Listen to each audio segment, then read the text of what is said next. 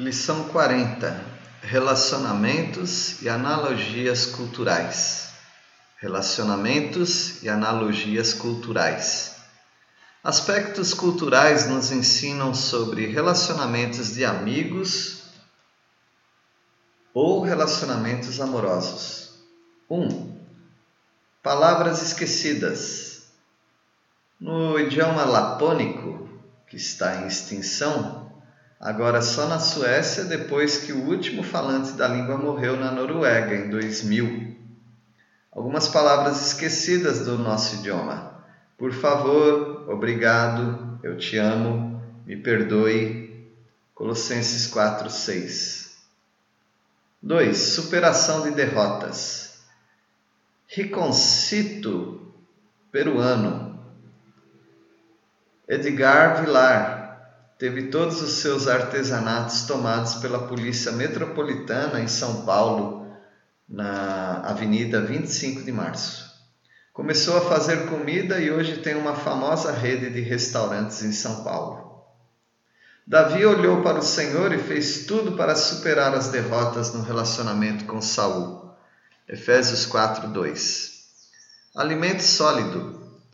Funge africano, angolano, é uma massa, uma goma de mandioca ou milho. No passado e até hoje, para muitos, o povo passava um dia todo apenas com essa refeição. O relacionamento sólido não precisa de sobremesas, guloseimas ou coisas muito diferentes. 1 Pedro 3,7 Vida comum do lar. 4. Resistência. Cavalo árabe por sua força, velocidade e resistência, é o cavalo mais usado para cruzamentos a fim de fortalecer outras raças. Quase todos os cavalos atuais vêm dessa mistura.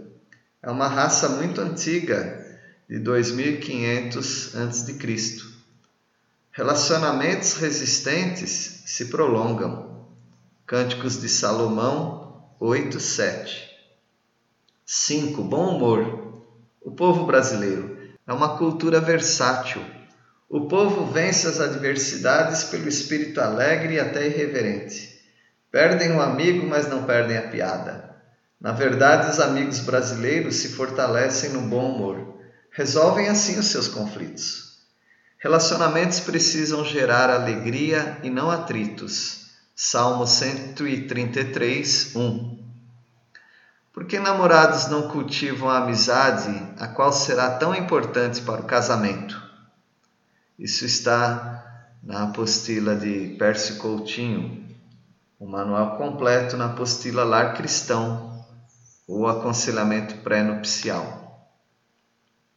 Por que namorados não cultivam a amizade, a qual será tão importante para o casamento? 1. Um, porque estão mais preocupados com carícias físicas do que com conversas inteligentes e saudáveis. 2.